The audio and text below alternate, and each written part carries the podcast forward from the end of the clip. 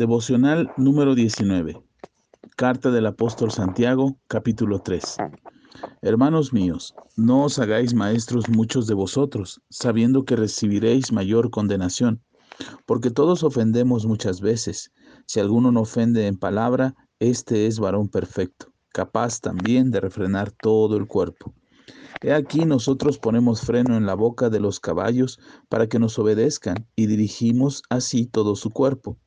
Mirad también las naves, aunque tan grandes y llevadas de impetuosos vientos, son gobernadas con un muy pequeño timón por donde el que las gobierna quiere.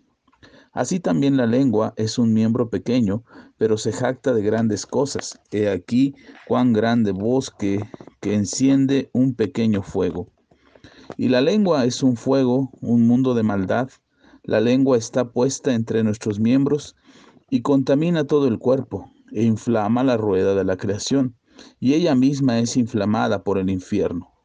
Porque toda naturaleza de bestias y de aves y de serpientes y de seres del mar se doma y ha sido domada por la naturaleza humana.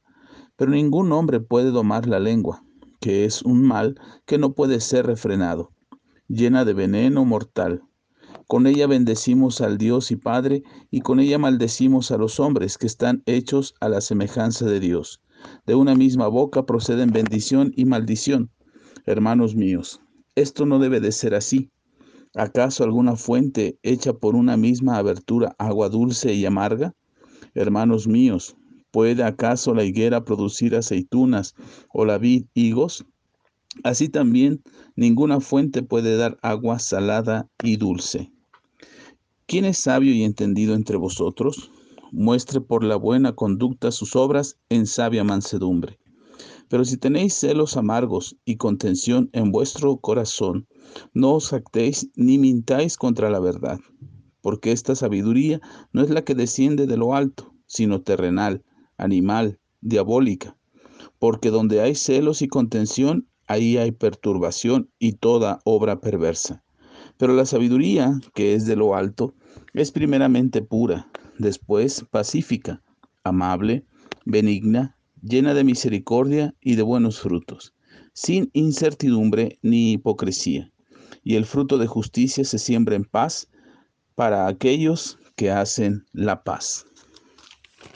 Nuevamente Santiago en este capítulo 3 da enseñanzas que son realmente importantes para la conducta del cristiano.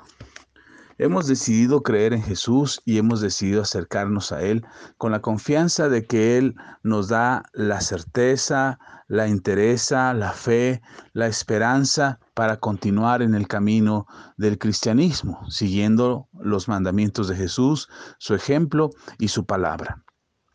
Pero nos damos cuenta que aunque hemos decidido seguir a Jesús y aunque hemos decidido entregarle nuestra vida a Él, y recibirlo en nuestro corazón como nuestro Señor y Salvador, aunque hemos hecho eso, aún seguimos batallando con cosas que son parte de nuestro diario vivir.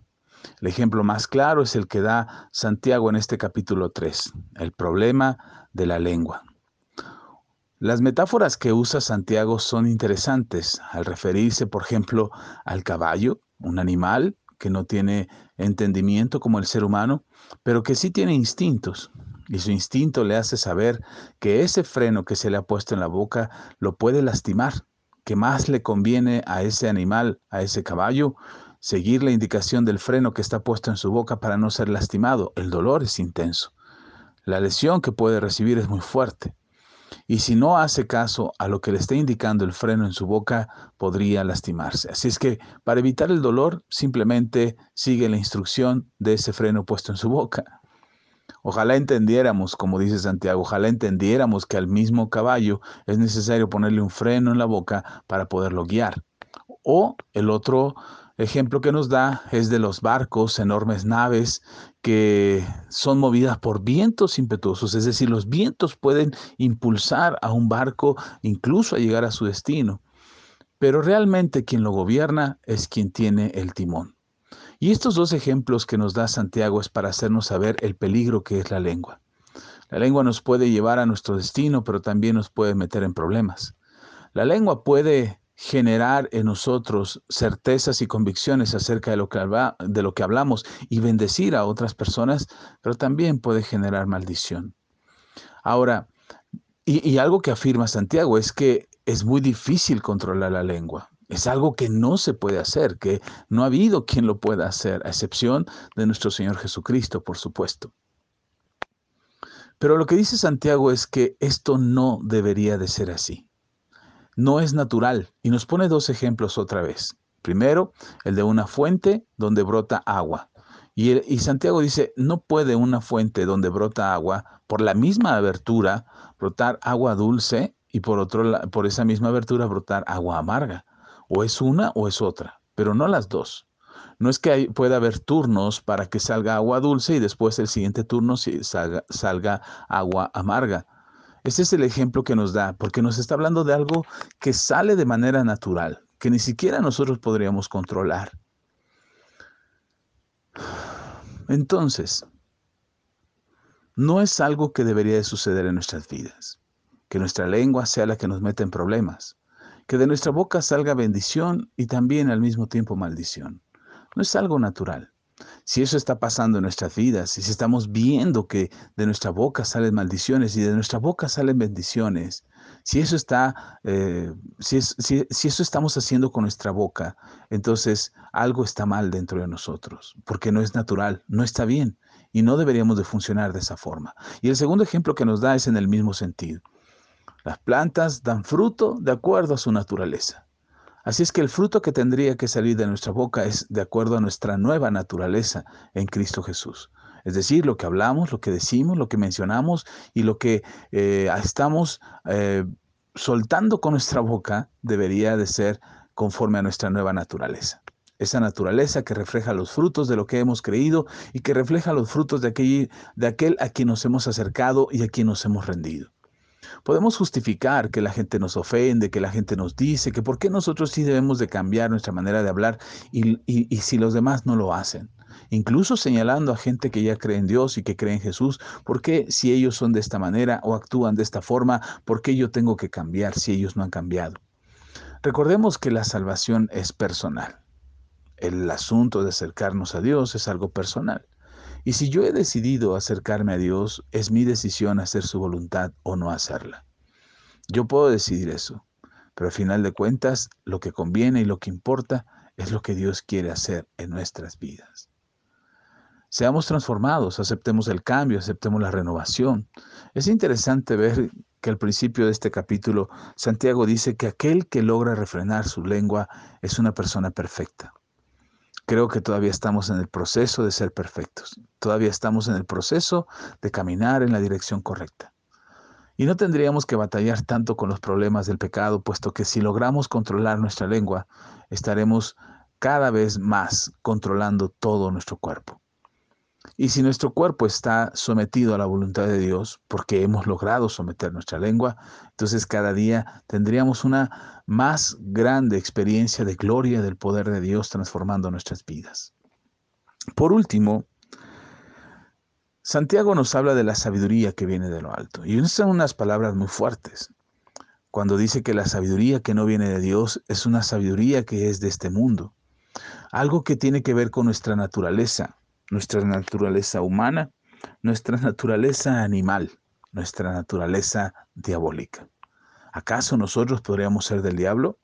Si tú ya has conocido a Jesús en tu corazón y ya lo, has recibido como tu Señor y tu Salvador, arrepintiéndote de todos tus pecados, por supuesto que Dios ya está en ti y no le perteneces a Satanás.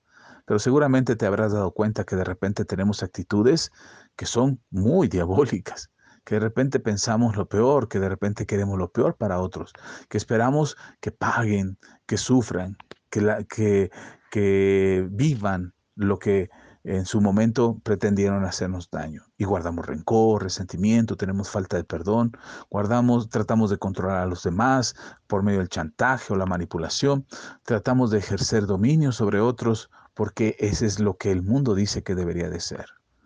Pero nosotros no ejercemos control. Nosotros no controlamos a nadie, ni queremos controlarlos. Porque si pretendemos hacer eso, primero no tendríamos esa capacidad, ni es eso a lo que nos mandó el Señor. Por eso es bueno tener la sabiduría de Dios.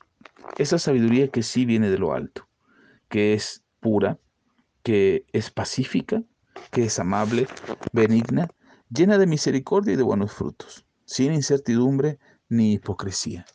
Esa es la sabiduría que viene de Dios. A lo largo de los años que he servido como pastor, he escuchado a mucha gente que ya no quiere escuchar el consejo, que se cree lo suficientemente sabia, inteligente, que conoce tanto de Dios o que ha hecho tantas decisiones por seguir a Jesús que ya no necesita el consejo. Y sin embargo, las actitudes reflejan algo que no es una sabiduría, que es pura, que es benigna, que es pacífica, amable, que esté llena de misericordia ni de buenos frutos, sin incertidumbres ni hipocresías, no realmente no se refleja en sus vidas y entonces lo que me hace pensar es que están experimentando una sabiduría que no viene de Dios. Pero no se trata de fijarnos en los demás. Se trata de poner atención a las palabras de Santiago porque esta conducta es algo que deberíamos de cuidar en nosotros. No pretender que ya sabemos o que conocemos o que hemos aprendido tanto y sabemos tanto que podemos ser superiores a los demás. Si nuestra actitud, si nuestra, nuestra conducta, si nuestro comportamiento no refleja este tipo de sabiduría, todavía nos falta mucho, mucho por aprender. Y vale la pena escuchar aquello que nos bendice, que nos edifica, que nos fortalece para tener una vida más plena y mejor. Oremos pues. Padre, te damos toda la gloria, la honra y la alabanza. Muchas gracias por tu palabra, porque tu palabra es verdad. Entendemos, Señor, que nuestra lengua nos mete en muchos problemas. Y a veces estoy diciendo cosas que no debería decir, maldiciendo gente que no debería de hacerlo, porque de mi boca, con la que te alabo y te exalto y proclamo tu palabra, no podrían salir maldiciones. Te pido que me perdones si todas mis palabras y todas aquellas palabras que han salido de mi boca que son ofensivas, que maltratan, que hieren, que ofenden, que son con intención de lastimar o incluso a lo mejor no tengo la intención, pero finalmente lastiman. Yo quiero pedirte, Señor, que yo pueda eh, controlar mi lengua, que pueda refrenar mi lengua. Porque si puedo, Señor, refrenar mi lengua, podré entonces llevar mi cuerpo y mi vida por donde tú quieres que yo ande. No quiero hablar solo por hablar. No quiero hablar ni con, con hipocresía, ni con falsedad de mi boca. Tampoco quiero hablar de los chismes y de los argüendes y de, los, de, de hablar de otras personas. Yo quiero hablar conforme a tu palabra. Yo quiero controlar mi boca, controlar mi lengua.